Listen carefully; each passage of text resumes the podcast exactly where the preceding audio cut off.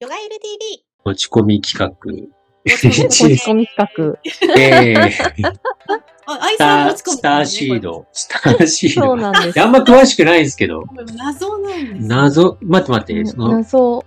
繊細さんの本は結構、出てますね。うん。出てますね読んだことあるな、私。せ生徒さんから持ってきてもらって。うん。スターシードとうん何繊細さんって同じなんですか？同じ意味なのかな？いや、そうなのうん。多分違くて、なんかその、多分その繊細さんって言われてるやつは心理用語みそうですね。たいなので、うんなんかこう、ね、 Highly Sensitive Person っていう、はいはいはまあ、くくりみたいな感じみたいなんですけい。ど、はいはいはいスターシードは多分スピリチュアルの話ですよね。うん。ちょっと今、ググった感じでいくと、うん。まあ、要は、その、なんて言うんだろうな。地球次元、まあ、アセンションのために地球外惑星から来た魂で、まあ、地球の人類と馴染まないから、まあ、様々な圧力とか孤独に悩まされちゃうみたいな、そういう私、私ですね。どういう。リタさん、じゃあ、スターシードですねじゃ。あなんかスターシーよくドですね昔言ってたあれですよね。インディゴチルドレンとか、あれですよね。なんかね、いろいろありますよね。ん私もちょっと詳しくはないんですけど、なんだろうっていうのをうんみたいですよ。疑問から来たみたいな感じで。で、なんかこう、う多いなと思って、で、んなんだろう、別の世界のものだと思っていたのが、なんかいつの間にかそこがくっついてる話が、なんかこあう多いなって、うん、思ったし、はいあなんか HSP もなんかこの、なんか、例えば生きづらいとか、なんかこう特別な才能があるんだみたいな感じに書かれているけど、なんかそれを研究した人の本、日本人の研究者の方の本を読むと、いや別にそういうわけじゃないんだっていうーことが書いてあってだ、から別デメにリットばっか見てるけど、悪いとこばっか見てるけど、うんその子だってそれを長所だと捉えればいいよねっていそうう話。ですね。うん。なんか一言で言えば、その HSP もなんかその、お良くも悪くもその環境の影響を受けやすい人っていうだけなのであって、別にそれがあのスピリチュアル的になんかこう、なんだろう、特別な存在だとか、はいはいはい。何かの才能なのだとかっていう別にそういうわけじゃないみたいな感じに書いてあったのを読んで、あ、そう言われてみると、最近、なんかその、HSP ネタのものを読むと、どうも、うん、もやるってこと？なんかこう、なんかこう、ああ、一人歩きしてるってそのね、書いてあったけど、確かにそうなのかなっていうふうにちょっと思って、で、先生たちがどんなふうに思われるかなっていうのをちょっと、ね。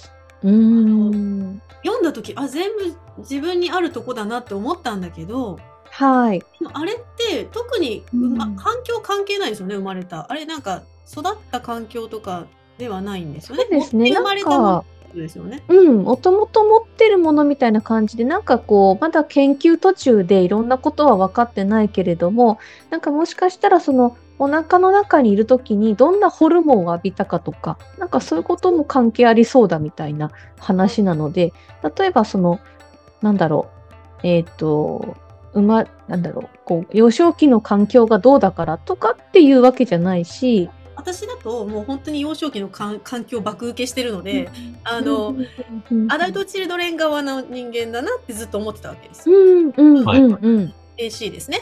うんで、はい。アダルト・チルドレンの性格の特徴を全部昔の私ですよは全部持ってたから、うん。そしたらだけど HSP とアダルトチルドレンは違うっていうのを見てはっ？と思ってちょっとね、に似てるけど、ちょっと違うのかなっていう。そうなんです。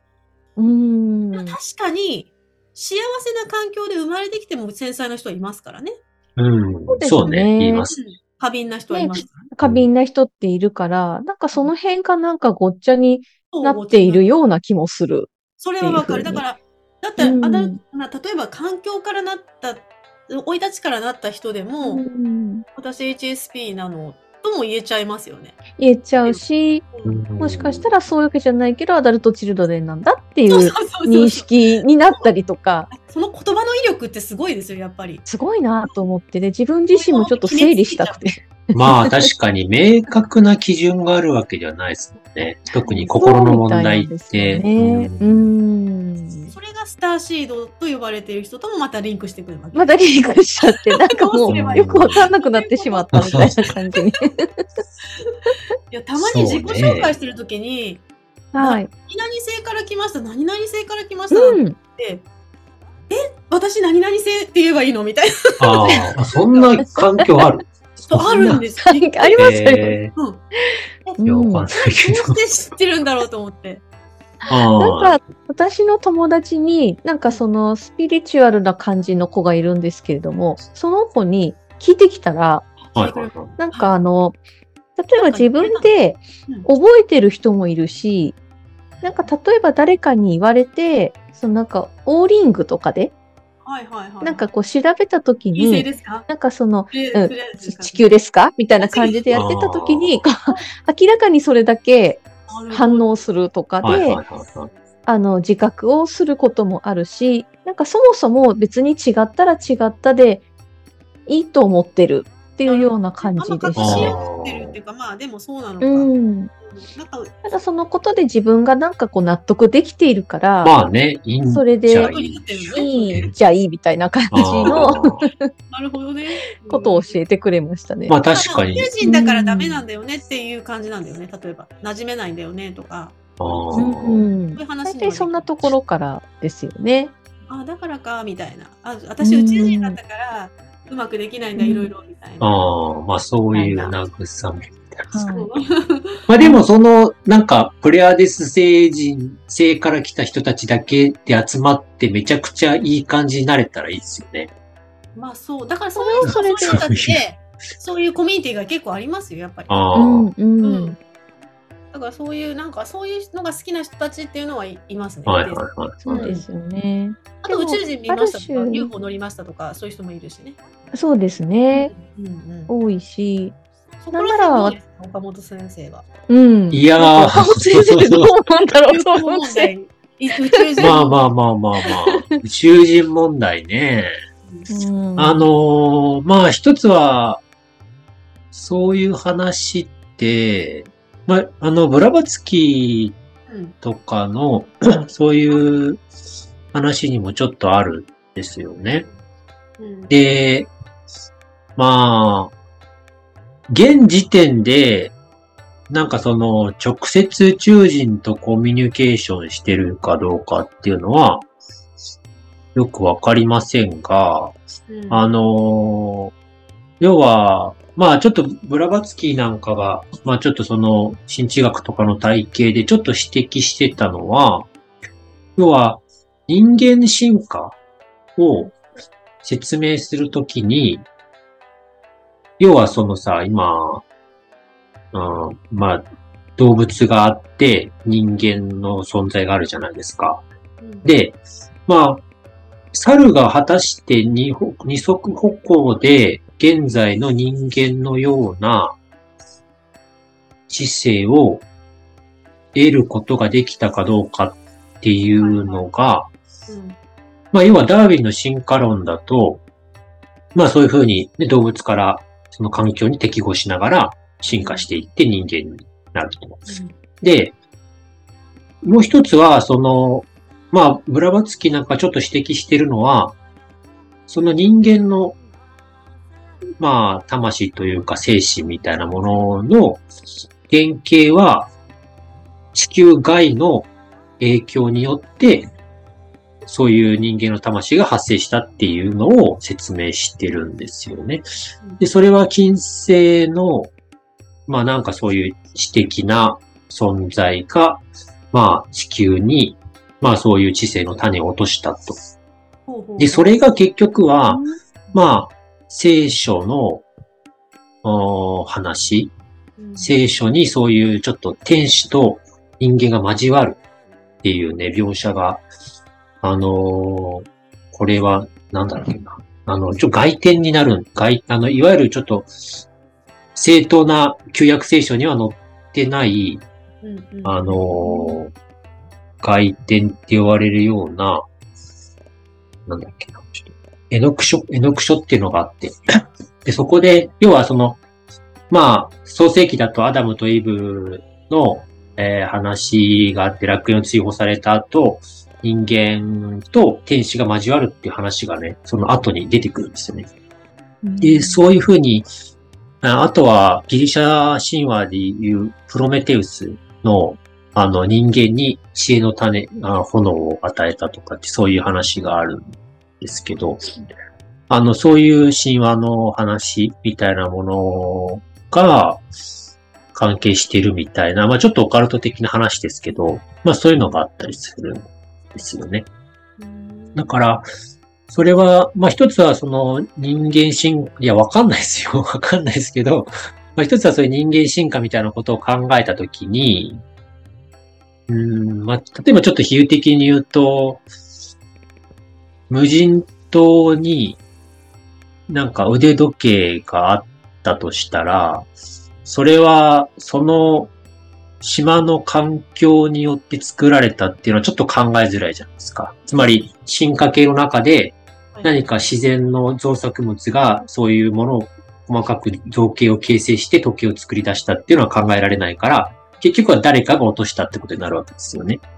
だからある種人間の知知恵みたいなものもそういうレベルのもので、いや、明らかにチンパンジーと人間の DNA はほぼ類似してるけど、まあそういう、なんていうか、自我性とか、知恵とか、まあ、あそういう愛とか、ね、分別値みたいなレベルで言えば、全く違うもんですよね。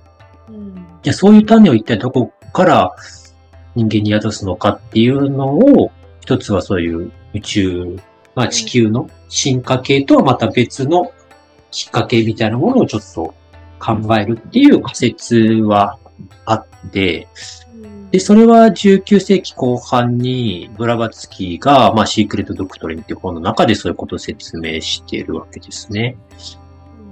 で、まあそこからですよね。結構そういう宇宙との交信とか言い出したのは現代スピリチュアルが。それまではあんまりそういう話はなかったですね。うん、宇宙外、ああ、いや、まあわかんないですね。でも、そうね。まあ、中世のそういう神秘主義者たちもいろいろいますけど、どっちかっていうとそういう天使、せいぜい天使止まりじゃないですかね。まあ、ただ中世はめちゃくちゃなんかこう、特にヨーロッパはね、魔女狩りとかありましたから、総的な弾圧があって、まあちょっとそういう神秘的なことラバチキーさんはさ、幽霊みたいなのを否定してたよね。否定してますね。うんまあ本人もやってましたけどね、ちょっとそういう。実際だけど見えてる人がいるっていうのはどういうことなんだろう。だまあうん宇宙人とか、あの宇宙船にしてもそうなんだけど、ああ、見えてる人が実際いるっていうことは、うんあれかな、イメージの投影なのかな。投影にしか過ぎない。つまりアストラル的なビジョンにしか過ぎないって話ですよね。アストラルビジョンっていうのは夢ってことか。まあ夢っていう考え方ですね。まあ夢っぽいものを現実で見えちゃってる。うん。見えちゃう。いや、それはだって全然普一般的なレベルでもあるでしょ。幻聴とか幻覚とか。だって、病病気とか。病気でもあるし、その高齢者とかもあるでしょ。ああ、まあそうだね。誰々さん来てくれたのとかさ。うん、そういう完全にそういう原始の世界に入ってたりすることはありますよね。うん。そういう状態に、まあ、なって、幽霊なりなんか見た。見るっていうことは全然あり得るし、まあ、そんな特別なことじゃないんじゃないですか？うんうんうんうん。実際はないけどねって話ね。ブラうバスキー。ん。おじいちゃんみたいな感じで、まあ多くの場合流されるでしょうけねど。あるあるあるある。ううん、うん、んお。盆に帰ってきとったみたいなのある。そうそうそう。うん。うん、見た見たみたいな。みた。そういうのは、だからもう腐るほどあるでしょ、そういう話。まあ、そのスピに限らず。うん。うん。心の想念がなんか操作したみたいな感じか。そうね。うん。だからまあ、そういうの宇宙人うんぬんかんぬんって言い出したのは、やっぱその辺からで、で、多分バシャールとかああいうのの影響が強いでしょ、多分。一般的には。うね、ん。うんうんうん。あの、なんだっけ、兄、兄だっけ？小さな宇宙人みたいな。アミか。。うんうんうんうん。ああいう、なんか、あの、うん宇宙人が人間よりも優れてるみたいな、そういうストーリー性、教えてくれるみたいな。教えてくれるみたいなう。そういうのはどっちかというと、近現代のスピリチュアルニューエイジ系統ですは。自動食器系のやつ。多いですよね。まあ、江戸川慶したみたいうな。ん。あれもどうなんですかね何と繋がってるか、まあ。そういうビジョンはいろいろ見るでしょうけど、で果たしてその内容にどれほど価値があるかどうかっていうのはちょっと、まあ価値がないとも言い切れないですけど、まあやっぱりちょっと判断は冷静に判断するしかないでしょうね。うんわかんないですよね。なんかでも江戸川慶史とか結構いろいろ当たってたりするんじゃないですか。なんか治療法とかね。なんかそういうのもありますけど、まあわかんないですよね。ただそれは単純に、ね、そういう、なんていうかな、工事の、まあ世界の人と交信したのか、あるいは単純に前世的な記憶を呼び起こして、まあそういう治療法を、おなんか、あの、なんていうかな、思い出すみたいな。だそれは古くは、あの、聖書にもそういう話出てきますよ。あの、使徒行伝、あのーにも、急にその外国語を喋り出す人、習ってもない外国語を喋り出す人うんみたいな、そういう、なんか、うん話とか。そうだね。前世覚えてる子とかもいるもんね。そうそうそうそう、そういうね。うんだから、まあそういうのは、まあいろいろあるでしょうけど、まあちょっと話が。まあまあわかんない。その宇宙人、うんぬんかんぬんは多分、おそらくそれぐらいだと思いますけどね。19世紀後半ぐらスピリいチュアルに大きく影響を与えてるんじゃないか。与えてると思いますけどね。だからそういう、まあ、当初ね、ブラバツキがそういうことを言い出した後に、そういう人が急激に増えたっていうふうに本人自身も説明していて、だから自分より、まあ要はその、ブラバツキーで言えばそういう、まあインドのグルと交信したみたいな話があって、で、いや、私はもっとすごい存在と交信してるとか、っていう人が無数に出てきて、で、結局それがまたニューエイジの系統につながっていくわけですよね。だから、まあ、どっちかっていうと、ねまあおそらく、100年、200年前だとそういうのは、ねほとんどこう、捕まって、拷問を受けるみたいな、まあ、社会環境だった、まあ、西洋に関してはね、そういうもんだったから、まあ、言えてるだけ平和とも言えますよね。そういうことが。まあ、ありがたいっていうか、そういうのも一切許されない時代もありましたから。だからまあ、なんていうの、地球で生きづらいか、まあ、地球で生きづらいっていうか、うん生きづらかったから、それは宇宙人だよねって言われたら、ああ、そうか。まあでまあまあ、ちょっまあ、する 感じもありますうよね。ん。うんまあ、ただ、それはなんていうかな。まあ、ブラブツキが言ってたのはもうちょっとね、その個人レベルに更新してるっていうよりは、まあ、人類にそういう種が入ったっていう、そういう話ですけど、まあ、結局それがやっぱ、どっかしらこう、個人との更新みたいな感じと、やっぱその、ね、やっぱその辺のストーリーは、やっぱ、そのニューエイジ系統の宇宙人がに地球人を進化させようとしてるみたいな、そういうストーリー性みたいなものを引っ張ってきたのは近代のねうん、ここ数十年のスピリ、スピ系の傾向だと思いますけど、まあその中で、ね、なんか、そういうスターシードみたいな言葉も創作されてるんだと思いますけどね。例えばね、私は、うんまあ、AC だと思ってきたし、ずっとそれを克服しようとしてきたわけですよ。うん。自分の生きづらさみたいなところをね。で、それのためにあの自分の心を見てきたしでそれによってもう本当に今別人のようになっている部分が大多数なんですよ。でそうなってくるとあこだから心は自分じゃないから変えられるっていうか、あの変わるんだなっていうのはすごい思ってるんだけど、はい。その A- HSP の観念で言うと変えられないってことなのかな、うん。っていう感じですよね。なんかその結局、みたいな。ね、なんかその、その、まあ、性質みたいなものっていうか、うん。なんか一応ちま、まあ、正確にはちょっと私もちゃんと分かってるわけじゃないのであれですけど、一応その、多分、一般的に言われてることとしては、その性格みたいなものじゃないっていうか、もともとの性質みたいな感じに言われてるので、それこそその家庭環境によってちょっと助長されることはあっても、その、うん、基本的には変わらないものだから、大人になってから突然なるものでもないし、その、おなんなら赤ちゃんの時からそのと、ううんん、特徴がまああるだろうみたいな感じにはなんか言われてるみたいなんですけど、そこら辺をヨガ心理学で、心理学で説明すると、それはうんうんカルマによって持ち越されてたものっていう感じになる。そういう感じにまあ、なりそうでよね。です説明。なんかまあ、要は、コーザル体うんの、まあ、影響力っていうか、うんうんそういう話に落とし込むと思いますけどね。だから、まあ。ちょっと前もね、この話してましたけど、まあそういう周りに敏感な人って、やっぱちょっとこう、まあ、うんまあ、ちょっと表現を、ちょっと恐れずに言えば進化した魂というか、うん。何かこう、その人の中にいろんな動機があって、周りも自分も変えたいとか、なんか良くしたいとか、まあそういう熱量があるうんから、やっぱり周りの反応も気になるし、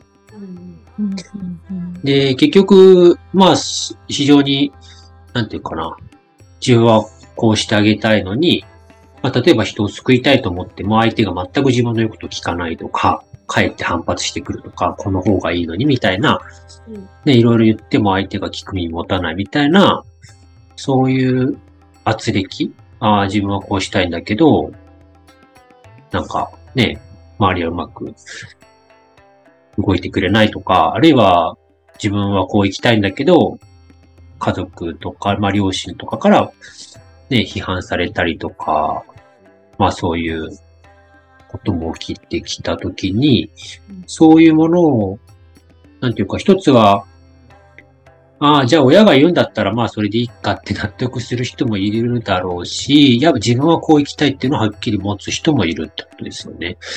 でやっぱそのはっきり持つときには、それはすごい外界との、なんていうかな、圧力とか反発になって生きづらさみたいなものが出てくるわけですね。だからそれはその人自身の魂の中にある欲求みたいな、うんそういうものが高いっていうことなので、それはやっぱり、ある程度そういうものを強くコーザル体の中に所持している人っていう。それは簡単に言えば、繰り返し生まれ変わってるみたいな、そういう説明としてできるかもしれないですよね。まあ、ちょっと大雑把に言えば。うん結構、そのヨガとかも触れてない人からすると、おそらく一緒に見えてると思われます。なんか、結局ヨガの人たち、私たち結局、魂とか言い出しちゃうし、ああ、そういうことですよね。ん そうそうそう、なんか、なんか、よくオウムとか唱えちゃうし、すいません。そうなんかこう否定形みたいなことか。そうみたいな一括り感、うーん。そうです一括り感はありますよ一ね。括り感あるのあで、なんかそのヨガ心理そういう学、そう、か神聖吟味って言葉が出てきたときに、あ、これはってちょっと私その時に思ったんです。私ああ、怪しいそう、。そこ、絶対突っ込まれるなと思って。だってそう、バガバットギーターにそう書いてあるんだもん。そうなんですよね。まあ確かに誤解、一緒くたにされがちかもしれないですうね。ん、多分、うちの家族とかは全然そのヨガとか別に触れないので、一緒に見えてる感じっていうのはまあ、感じます。それはある肌でね。ありますね。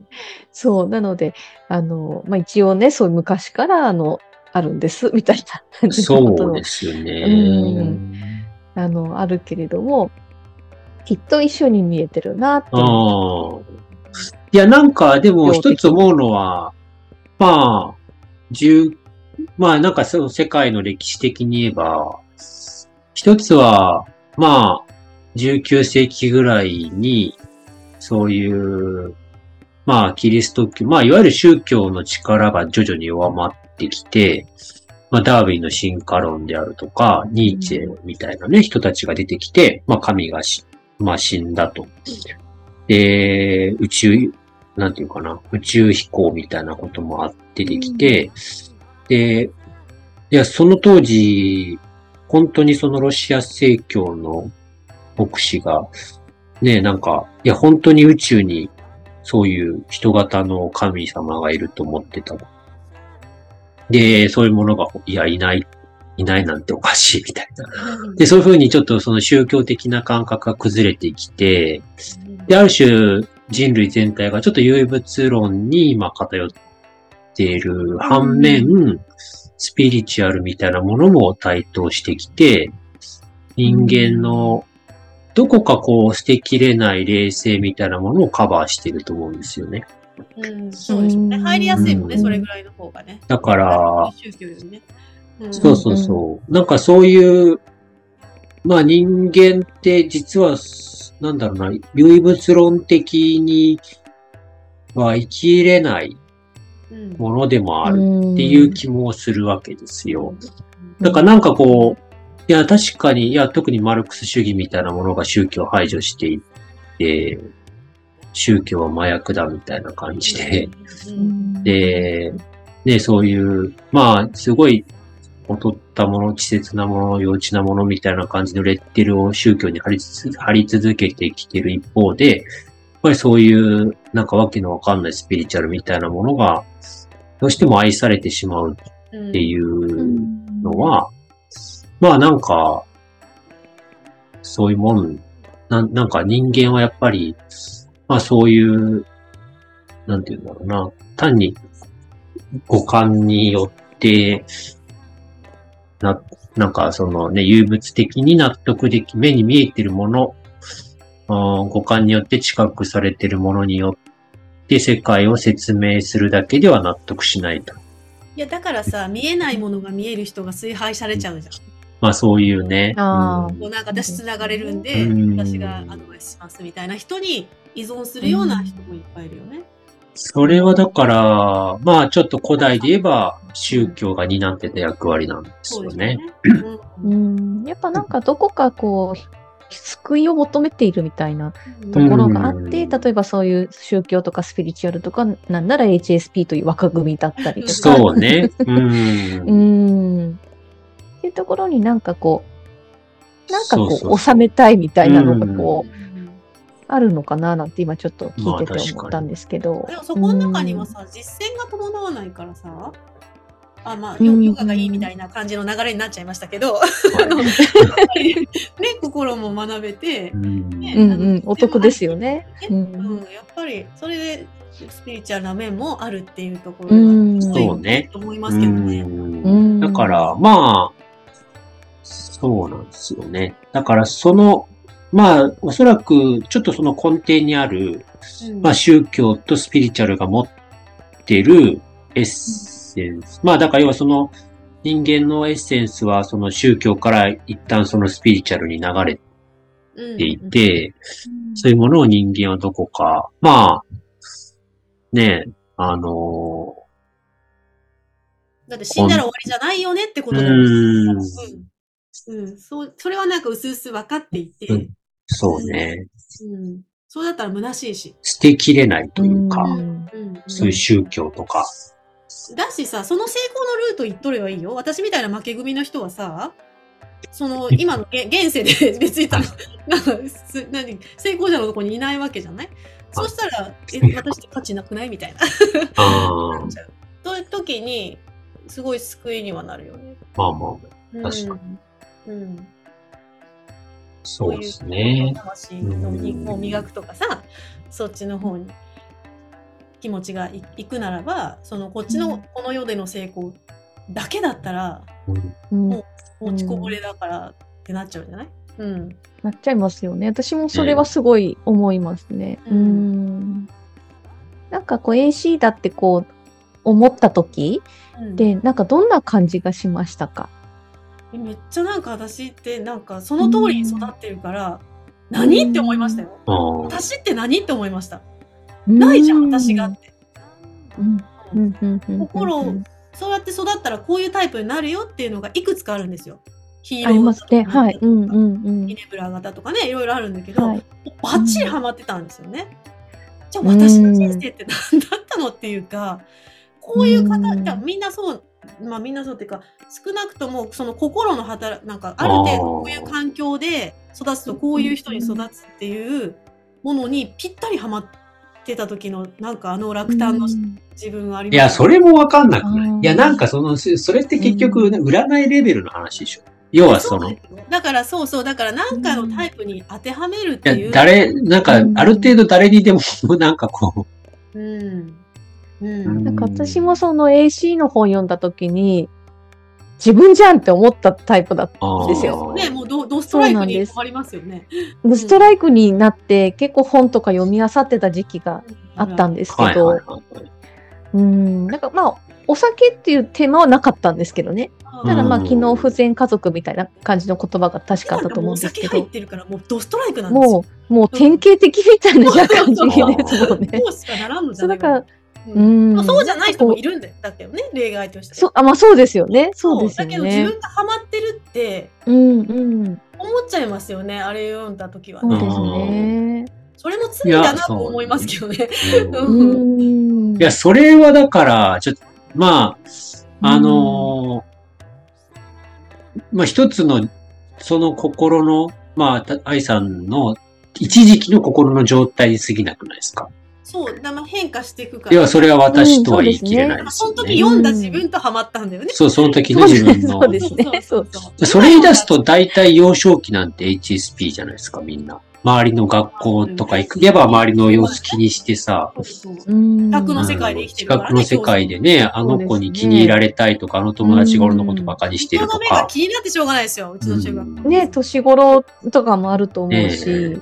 ねだからそれはなんかみ、おそらくある程度みんなそうで、そうね。うんうん。でそれをすごく敏感に感じるかどうかっていうの差はあれど、あだから、そうだっていうことで納得させたかったみたいなのがあるのかな、あー。生きづらさねああ、なるほど。確かになんかその、そうだな。なんかその AC に関しても、HSP に関しても私人から言われたんですよ。一番最初って。なんか、そうだよね、みたいな感じに 言われて本読んで、はぁってなるっていう感じで。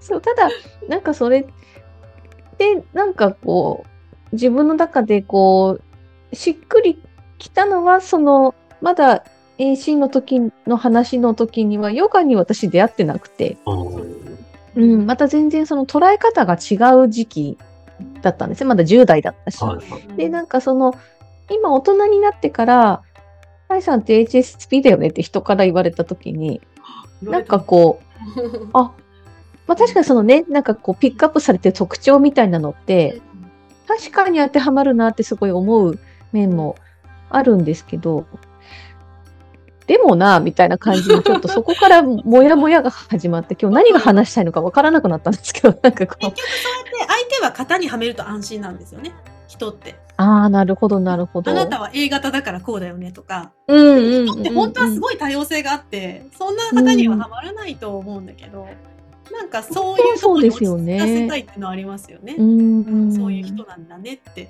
うん。でもそれ、役割によって人って使い分けません？なんか母の顔と先生の時そうですよね。うん。確かにお母さんってこうだよねみたいなのって 大体当てはまりますもんね。そうそうそう。いや、だから、いや、それも同一かどうかわかんないですよね。要は、その、子供を叱ったりとか、あれしなさい、これしなさい、みたいなことを言ってる母親の状態って非常に HSP らしいじゃないですか。なんていうか、言う方が？いや、なんか、その、要は、その母親とし、反応して？そうそうそう、反応して、こうでなければいけないみたいなとかね。ああ、なるほど、なるほど。それはだから、マーイさんの本質っていうよりは、母親としての役割を演じてるときには、そういうう、ん。なんか、ね、ある側面ではそこが出るそうそうそういうものが出るけど、まあ、要はなんか単純にもう人って結構変わるっていうか、うん。うん。まあそれは全然変わると思いますけど、なんかこう生まれたから HSP とか何そのアルダアダルトチルドレンに生まれたからずっとそうっていうことはありえなくて、そうだね。うん。そういう心の性質はまあなんかいろんなことを、例えばね、それこそヨガの勉強とか学びみたいなことによっても全然変えられるし、うん。考え方も変えられるし、ね、なんか、だから私思うんですけど、だから親が悪いんだってなっちゃうと結構辛くないですか？もう結局は辛いですよね、それって。一瞬はいいかもしれないけれども、なんか恨みを持ったままずっと、まあねそう、それ自体が辛いと思うし自し。分にとって苦しいってことですうよ、んうんうだからんうん。そのせいで私せないはこうなんだってうんうんいうことになっちゃう。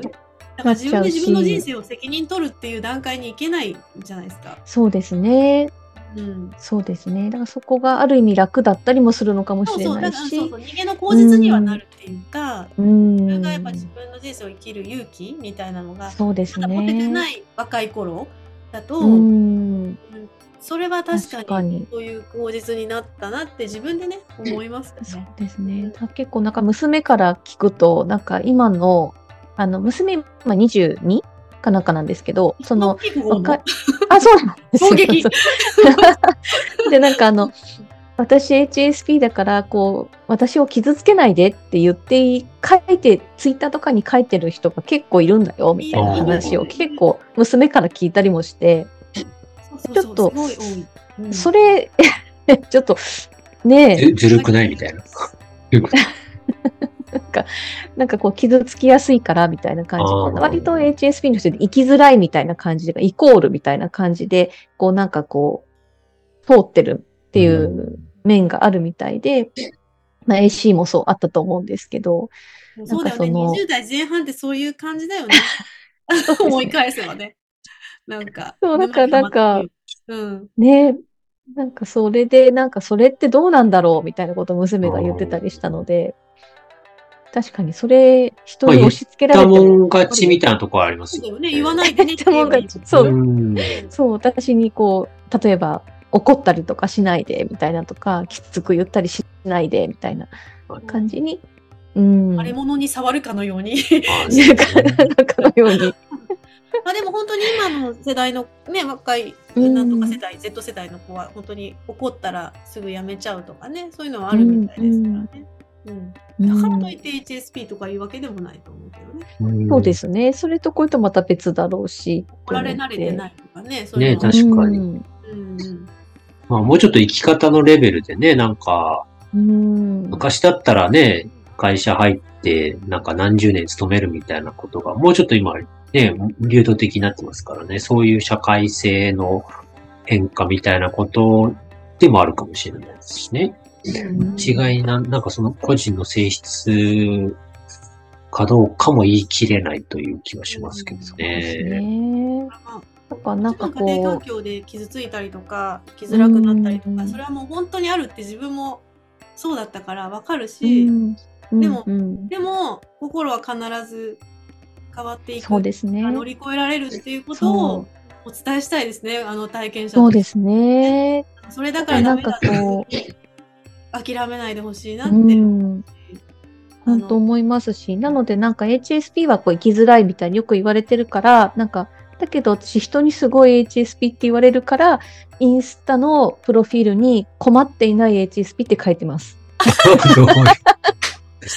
そういう、うんそういうことですだから 困ってないですから確かに。今、私も最悪な環境で育ったけど今こんな楽しそうにやってきてますみたいなのを見せてるんですよね。そうそういう気持ちで、そう、人が。言うならちょっとそれも一、一つあるかなと思って、あえて、私敏感な人ってすごいと思ってて。あの、うんうんあそうか私は何後天的に敏感になっただけなのかってちょっと思ったんですよね。うんうん、だからだから先天的にすごいあの家庭環境恵まれてて愛に包まれて育った人でも、あそんなに敏感な人がいるんだってある時気がついたんです。うんうん。うん持って生まれて。だからはい。人が喧嘩してるのを見るの本当に辛いとか、うんうん。関係ないと、うん。関係なくてもね、その場っていうのを常に調整、うん。場の空気をそのままもももらっちゃうから、うんうんうん。常に調整するような、はい。そういう方がいらっしゃるんですけど、わすごいなと思ったんです。うんだからうん逆にそれはできる人しかできないこと？を、うん。うん。そうですよね。空。気を感じ取ってあの、うん。調整できたりそのもうより良くしていこうとする？その場を、うんうんうん。そういう気持ちってない人には全くないんで、そうですね。うん。まあでもそれもまた別に HSP とあんま関係ない気がします関。係ないかもしれないよね。で、うん。別にそれはその人のスキルっていうか、まあなんか愛情みたい才能だと私は思うんですよ。な。才能だと思うんです。ううんうんだからそれをなんかうまく転換してさっきの HSP はすごいみたいな才能みたいなうんに、まあ、持っていく人もいたのかもわかんないけど、うん、そうですね。個性だと思うんですよね。うんうん。人に言えないっていうのも優しさから言えなかったりとか、うん。言葉を選んで慎重にやるとかって、でもそういうのできない人は全くできないからね。ポって出て、ポって。うん、なんかすごいと思うんですよね。ない。うんお互いそれは持ってるものが違っていいのではないかと。あうんーじゃあちょっとそういうのを逆に発信していけばいいんじゃないですか。愛さんが。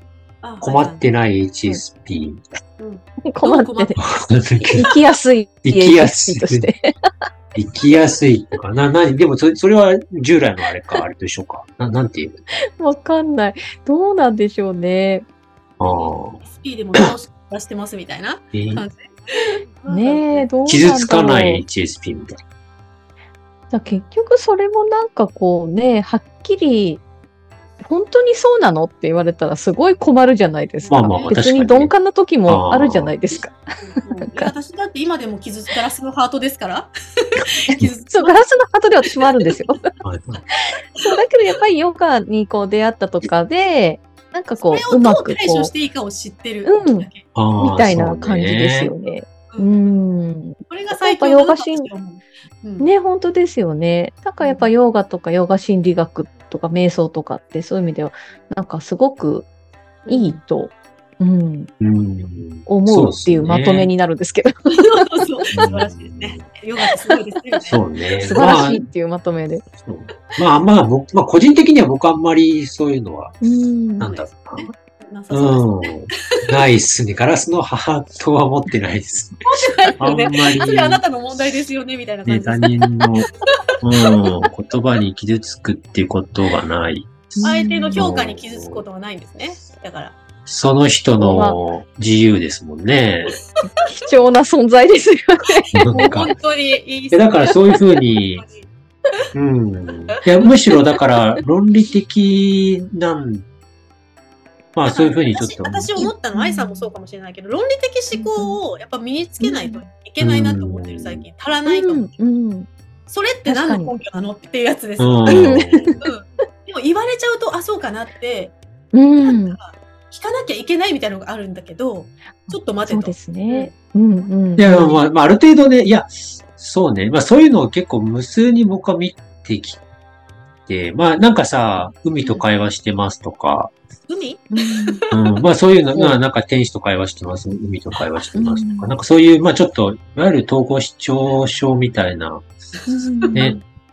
で、まあある程度その彼らのストーリーにうなずいてあげるっていう優しさも大事。では、まあまあね。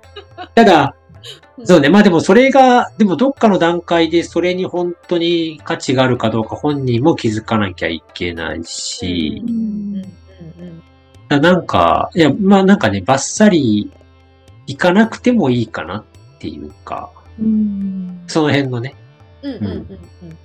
なんか、その人の段階を見ながらちょっと考えるかなっていう感じですね。ただ、まあ自分にとってはやっぱそういうのは、まあ、論理、まあ要は、まあちょっと洋画心理学の中でも書いてますけど、まあ思考には、まあ二つのレベルがあって、まあ低級な思考と高級な思考っていうふうに分けるわけですね。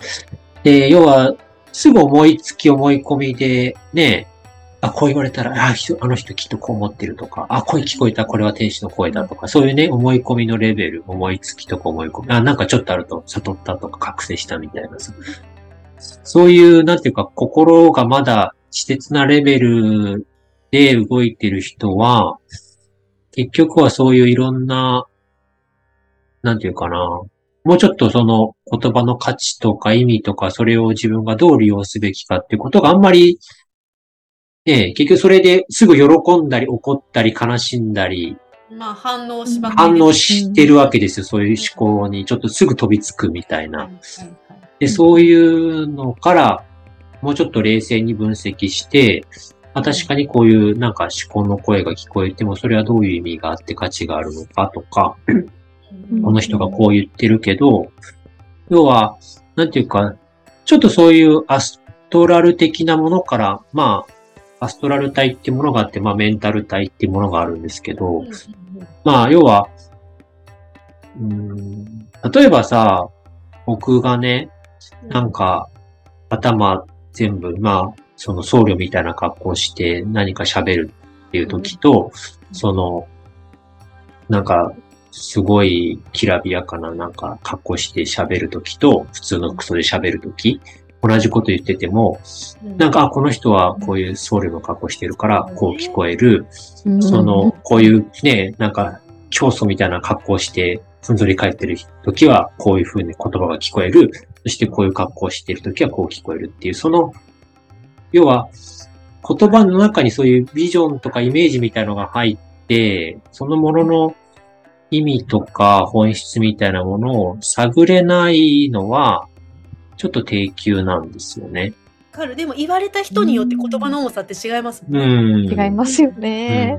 うんうんうん。で、いや、本当はそれはね、どういう意味なのかとか、正しいのかどうか。そううん感情じゃないレベルで、そうそうそうそう、うん感情的な、そういうアストラルのレベルではなくて、ちょっとメンタル的にうん自分が価値があるかどうかを冷静に分析する力っていうのがないと、段階だと、反応してる段階だと、この反応はどうして起きてるかってことそうですね。そうそうそう。こっちで見ていくと。う。んうんいやそれはもう一般の社会のレベルでもあって、例えばね、すごいブランド品つけて、なんか、いや、俺先月1000万稼ぎましたみたいな、そういう人が何かこう、新しいビジネスの提案があって、こういうのに投資してみようよ。100万円ちょうだいみたいな時に、その人の風景とか、その言葉とかそういうものに、あ、じゃあこの人お金持ってるからちょっと預けてみようとか、こういうセミナー行ったら10万個稼げるんだみたいのって、すごく低級なわけですよ。じゃあ実際その投資にどういう価値があってとか、どういうビジネスをしてて、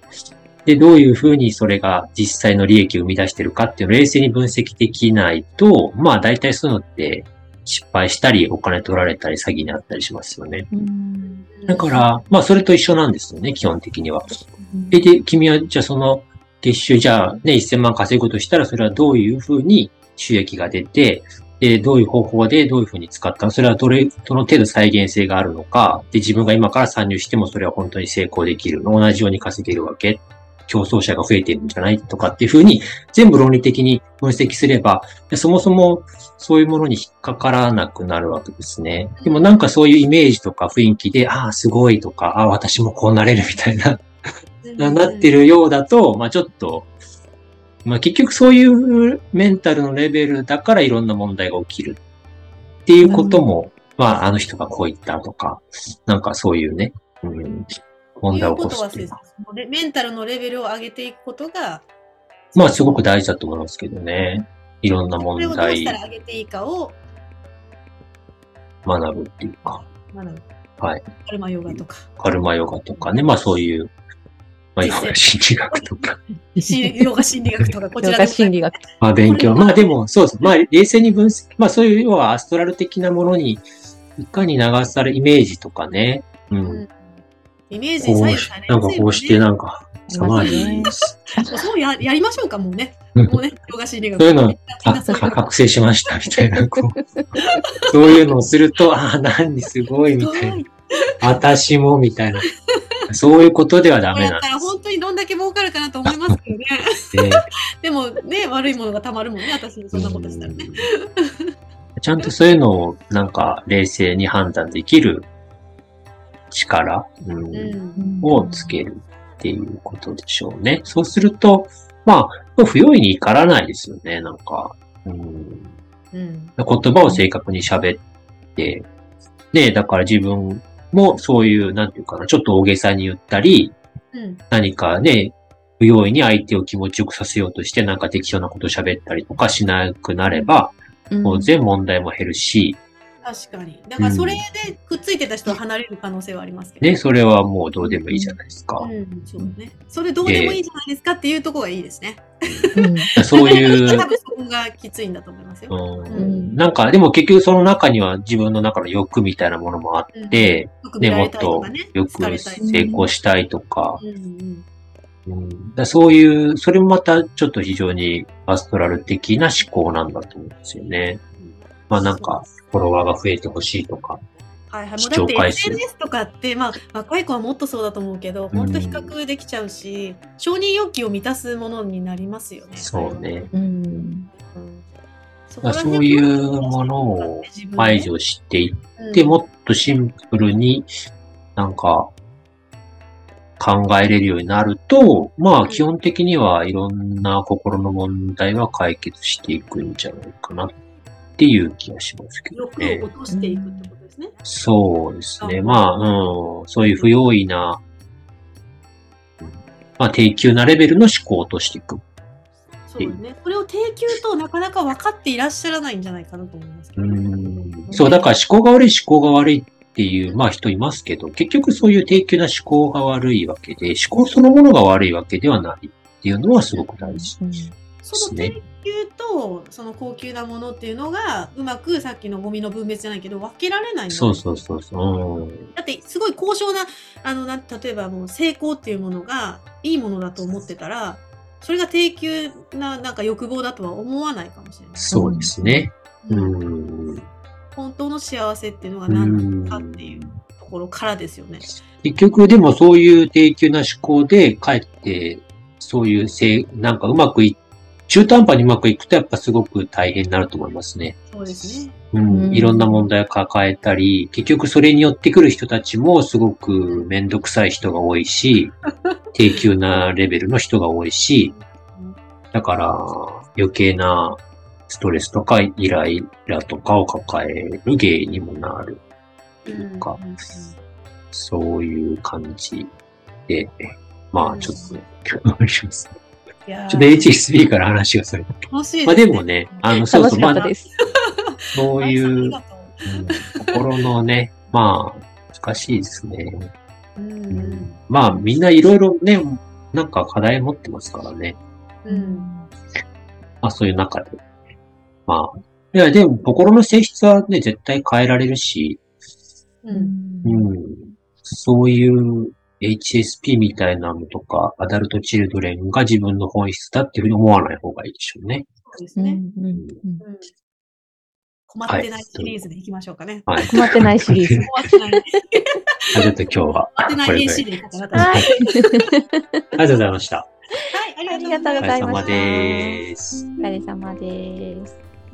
ヨガユル TV 今回も最後まで見てくださってありがとうございましたご意見ご感想等お待ちしています。メールアドレスはプロフィール欄概要欄にございます。それでは次回もお楽しみに。